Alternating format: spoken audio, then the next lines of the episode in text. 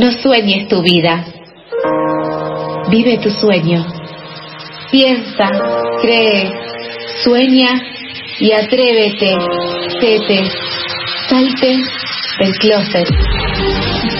Vive, ama, viaja, elige una ruta, no una rutina. Abrocha tu cinturón y vibra alto.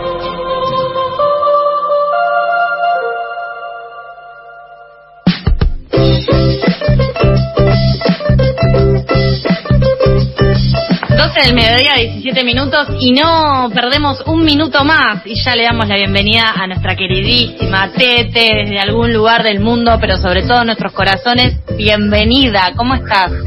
¿Qué tal, chicos? ¿Cómo están? Qué lindo Hola, habitar Tete. tu corazón, Sofi. Es un lugar como muy calentito, que late, late, me copa, está muy bien. Charlie, ¿estoy en tu corazón también? Estoy Sí, en los sí. corazones de todos. Me encanta estar en los corazones de la gente. Es un lugar tan calentito con estos días que se están enfriando un poquito. ¿Cómo están personas en situación de segunda ola, de alguna ola, de ola permanente? Fingiendo demencia. Hoy, Sí. 11 de la Hicieron- mañana, hicieron- dijimos, vamos a decretar un día en el que no existe nada, que empieza con P y termina con andemia. Nada. Así que, Tete, te invitamos a que vos te sumes con- a nuestra campaña. Esta noche vamos Me a un recital. encanta. Claro, Qué esta bien. noche vamos a un recital, va a transpirar gente y vamos a toser entre nosotros y no va a haber problema. Ay, ay, ay, como showmatch parece eso, más que un recital, ¿no? Muy bien, me alegro, chicos, me alegro en que hayan abrazado la negación. La negación es una de las maneras de vibrar alto también, ¿no? Porque ¿quién dice que la realidad es la realidad? A mí me, en- me encanta. Me encanta que neguemos toda esa parte de la realidad que no nos hace bien y abracemos la que, la que sí nos hace bien. Por eso hoy traje historias, chicos, de gente a la que parece que tampoco le pasó lo del COVID o pareciera como que el tema COVID no, no los afectó en eso que nosotros siempre impulsamos entre nuestros oyentes, que es perseguir los sueños, ¿no? Y, y correr detrás de esa zanahoria luminosa que nos, nos dio el universo para que nosotros avancemos, ¿no es cierto? Gente que ha negado, bueno, eso, una pandemia, pues no, no existe y ya está. Y son tres historias de gente que viaja, ¿no? Ha- Hace unos, unos viajes así un poco como de, de descubrimiento, eh, en modos diferentes, en transportes diferentes y que a pesar o gracias o negando la pandemia, no importa qué es lo que está pasando, pero ellos viajan igual. Sí, yo sé que ustedes me habían dicho que con el tema de las restricciones de movilidad no nos dedicáramos tanto a la gente que viaja, pero esta gente viaja igual. Entonces yo quiero que todos nuestros oyentes que están ahí en situación de negación de, de, de todo, entiendan que va por el buen camino. ¿Qué les parece? Me sí, encanta. también teniendo en cuenta que más allá de la cuestión económica, digo, hay muchos países que regulan de manera distinta tanto el ingreso como el egreso de, de- de turistas. Sí, esto es gente que viaja en plan no turístico, sino como más aventurero, ¿no? Ah. Vamos a empezar con la primera historia que me encantó, ¿no? En medio de la pandemia viajan de Ushuaia a Alaska en un Renault 6. ¡Uy, qué frío! ¿Ubican el Renault 6? Sí, o sea, busqué, googleen busqué. ahora mismo. Lo el Renault recién. 6, chicos, es un auto hermoso que se fabricaba en Argentina en 1981.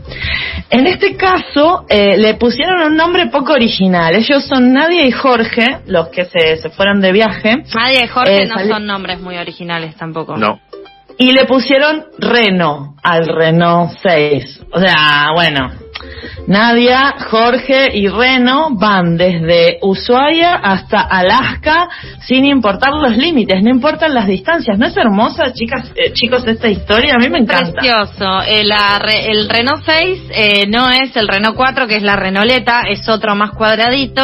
Y eso lo Eso- sé porque lo acabo de googlear. Es muy lindo el Renault 6 porque es muy extraño y además me gustó esta parte de que es industria argentina, ¿no? Bueno, lógicamente lo remodelaron, lo convirtieron en un tipo camper y también llevaron a su perrita Frida. Entonces fíjense esta familia, ¿no? Viajera por el mundo. Nadia, Jorge, Frida y Reno, todos juntos hacia Alaska. Imagínenselos, chicos, pongan musiquita. Me parece una aventura, una aventura hermosa, de hecho eh, sería un sueño cumplir, me encantaría poder hacerlo, unir serio? Toda toda América en un solo transporte. ¿De qué viven?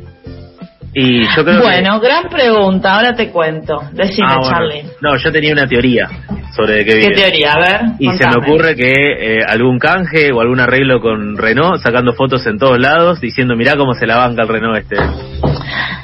Bueno, esa es una opción. Si querés, mirad, ellos tienen perfil de Instagram y de YouTube. Se llaman. Enfocan, Enfocando Mundos.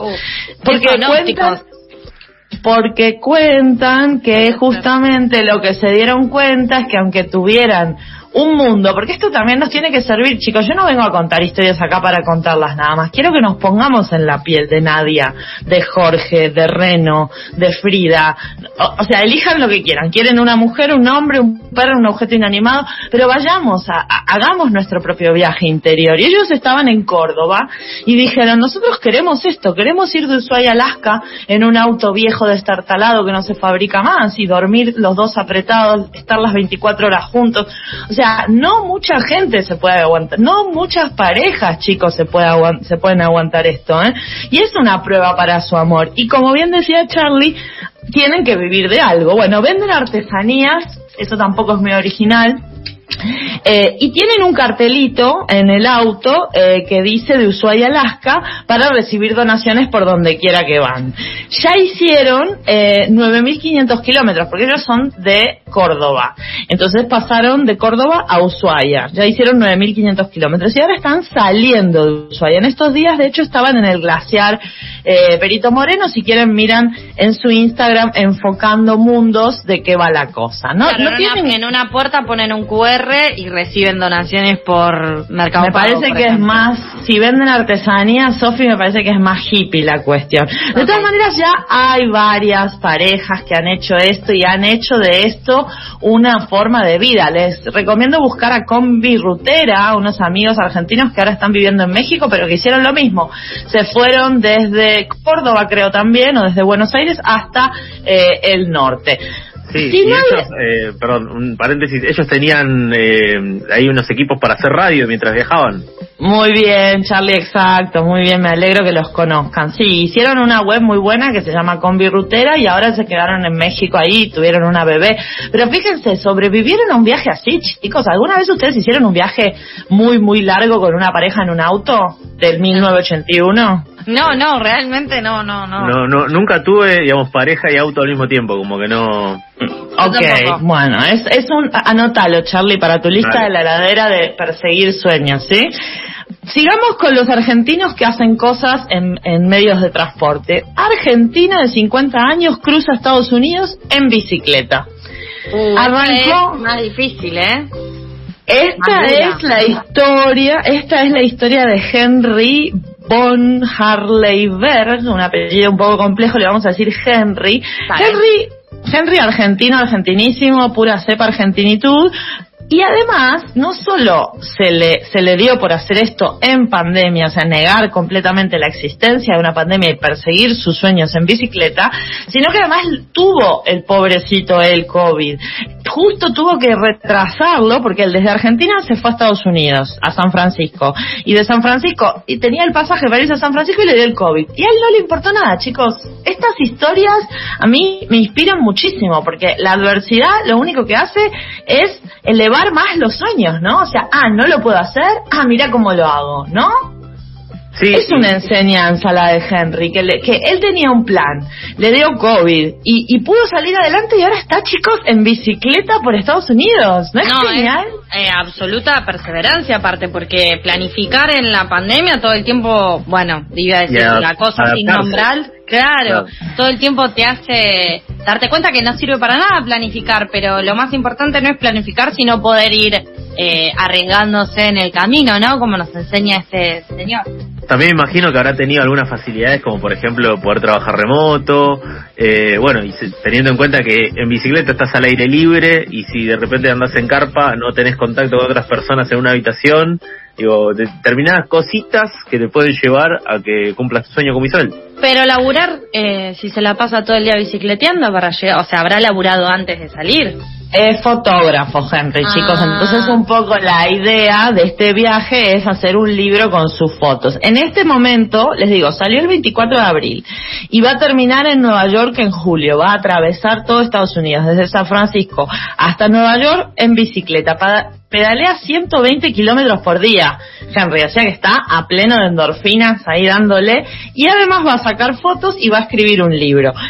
Lo que me gustó es que la pandemia o el hecho de no poder salir, porque él era runner, este es el dato, Ah. el hecho de no poder salir por la cuarentena hizo, fíjense cómo nada se pierde, todo se transforma. O sea, él era runner, o sea, Henry, runner. Bueno, no más runner, bueno, bicivolador. Y ahora, chicos, bicivolando en Estados Unidos. ¿No es una historia súper inspiradora? A mí me encantó. Yo, yo quiero ser un poco Henry también, ¿o no? Sí, Me sí, hay que tener en cuenta eso también. Digo, él ya estaba un poco entrenado, esto no lo intenten en sus casas, se tienen que preparar para hacer un viaje de tal magnitud en bicicleta, eh, hacerse estudios en el cardiólogo, todo eso, digamos, estar, eh, estar atentos, nada más. ¿Cómo cuidas a tus oyentes. Charlie? Qué lindo. Me encanta que tengas ese cuidado de abuelo para con todos los que nos están escuchando. Sí, vayan siento- al médico que está bárbaro ahora para ir. Sí, está bueno ir al médico. Eh, yo me siento profundamente interpelada por cuando decís lo de bicivolar, porque tengo una bici y una chica que vuela tatuados, así que ahora soy de ese Ah. tipo de, de público objetivo y estoy por agarrar la bici y irme a Estados Unidos andando, ¿no? Me Otra cosa encanta no me esa queda. idea, me encanta. Y tenés que sacar fotos y escribir un libro. ¿Sí? Vale. ¿Puede ser? Bueno. O sea, yo lleg- ya tenemos un Nadia, Jorge, Frida, un, un auto que se llama Ren, un perfil de Instagram, un perfil de YouTube, un fotógrafo, una bicicleta. ¿Qué más quieren, chicos? O sea, esto es la gente viviendo la vida. ¿Sabes o sea, qué me así de falta? simple. ¿Qué te falta, Más Sofi? conexión con la naturaleza. En ese caso te tengo que contar la historia de Marcos Villamil, nuestra tercera historia de hoy de gente a la que no la pandemia no frenó sus ganas de, explorar, de viajar, de perseguir sus horizontes. Porque Marcos, de 28 años, está en este mismo momento, mientras nosotros estamos acá, recorriendo la Argentina a caballo. O sea, realmente, digo, esto es literal. O sea, hay, Para, hay- o sea, eh, mirá que yo he visto eh, mucha gente, no sé, la vi a Lady Gaga con un vestido de, de, de carne, pero vos me está diciendo No. que ese pibe tiene dos huevos fritos en la cabeza. Ah, No Ah, estoy diciendo, no, no, no, para nada. ¿Cómo Yo no hablé de huevos. Sí, pero ni está viajando, viajando a caballo. Ay, Está increíble. viajando a caballo. Esto es un chiste, por si no quedó claro. Ah, o sea, yo diría que habría que explicarlo porque quizás nos escucha gente de, de otros países en donde, No bueno, Claro, que, que la última vez, o gente de Argentina que la última vez que pudo comer una milanesa a caballo. Bueno, en fin, Pará, lo vamos a eh, dejar no. pasar. Vamos a hacer como con el COVID, que no existe el chiste de Charlie, no existió. Sigamos. Sí, Sofi, decime. No, que no es que está yendo en ese auto que tiene un logo de un caballo, es un caballo no, real. No, no, esto es una materialidad caballil, caballil. Bueno, esta es, es un caballo de él, o sea, Marcos Villamil, de vuelta, 28 años, em, del, del interior de la provincia de Buenos Aires, ingeniero agrónomo, que también está yendo de eh, Buenos Aires a Ushuaia en caballo y va a volver, él dice, para el lado de la Pampa en diciembre. Y ahí anda, no es con uno solo, ¿eh? esto es importante decirlo, eh, tiene tres, esto es como para la logística, si ustedes están escuchando ahora dicen, pero qué buena idea ir por el mundo a caballo como el zorro, ¿no? Porque en un punto hay como una épica ahí. Te podés comprar una capa también si es tu plan, como, en fin. En uno, uno, yo no conseguí los nombres de los caballos, que esto me preocupó porque siempre tienen lindos nombres los caballos, pero bueno, sería uno así, uno, en uno va, en uno anda, monta caballo, se, se dice monta, Charlie, no hagas ningún chiste con esto, por favor. Dale. Después, que en el otro lleva como el cargamento y después deja como uno suelto. A mí me, me trajo como una idea de San Martín, este Claro. chico Marcos, ¿no? Que se como que- las, las películas, ¿no? Y como el cruce de los Andes, que sabemos que no fueron con caballo, lo que sea, pero esta historia de tener un caballo de carga, ¿no? O sea, ¿quién? O sea, un caballo que está ahí nomás llevando tus cosas. ¿Se acuerdan que decían que San Martín eh, tenía una de las mulas con las que cruzó, tenía solo libros? Y eso siempre es, es como lindo de José San Martín contar, ¿no? Porque además de la gesta, leía. Sí, Charlie. Creo que más fanático de lo analógico no hay, ¿no? Bueno, a ver, eh, él está muy tranquilo, ya lo había hecho antes. Y fíjense cómo empezó este afán de, de Marcos por andar a caballo, que me pareció súper práctico, porque él cuenta que un tío, el primer caballo que le regaló un tío, se lo regaló a 200 kilómetros de la casa, ¿no? Entonces él fue a buscarlo al caballo y, y el flete le, se le, el flete que se lo iba a llevar a la casa a 200 kilómetros, eh, lo plantó. Entonces él se montó el caballo y se fue. Es esa libertad, chicos. Ah, no está el flete. Ah, bueno, listo, arriba, adelante, ico, ico, caballito. Y a partir de ahí, di cuenta la historia de esos 200 kilómetros. Dice que perdió el celular, que le dio la noche que no sabía dónde está. Porque claro, la gente no está habituada a andar por la vida en caballo. Entonces, ¿para dónde va uno? ¿Va por ¿Dónde la ruta? Claro. ¿Dónde? Claro, es muy complejo andar por el mundo a caballo. Me parece un buen momento para recordar que a caballo regalado no se le mira los dientes. ¿no? Eh, la tenía que hacer. Insiste, tenía que hacer. ¿Saben que los caballos duermen parados?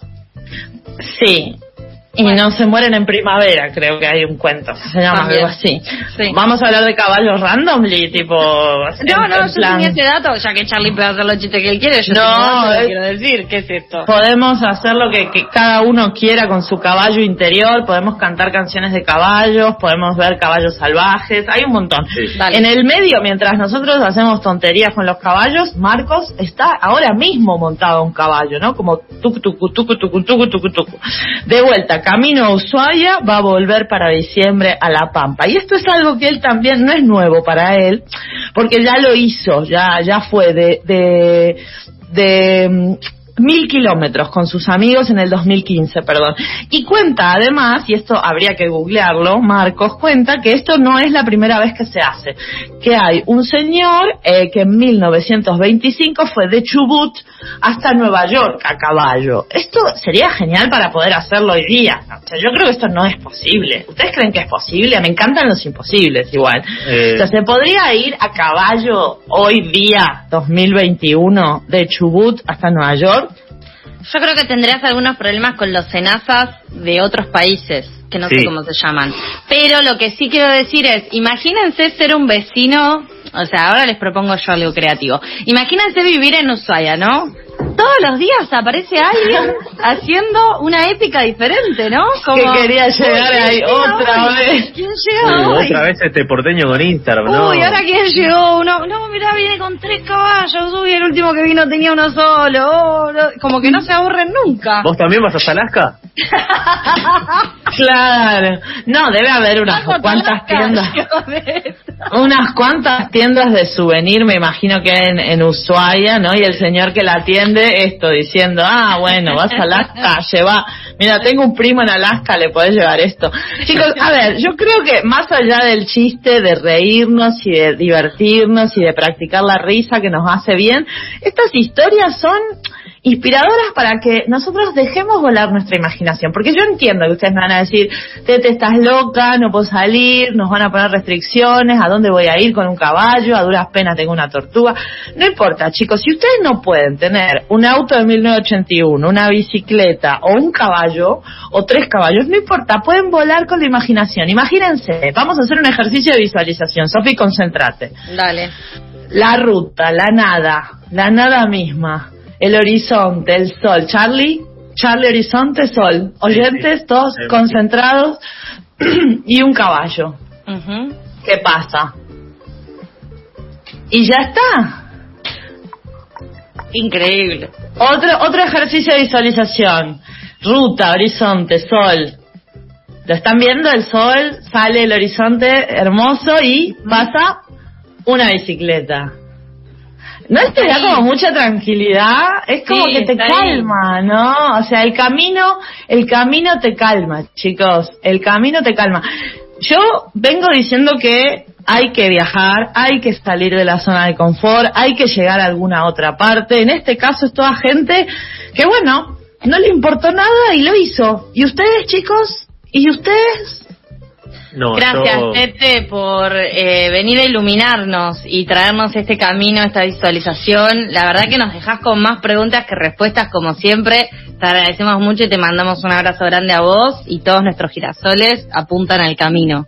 Sí, Los quiero, chicos. Gracias. Chao, chao, chao.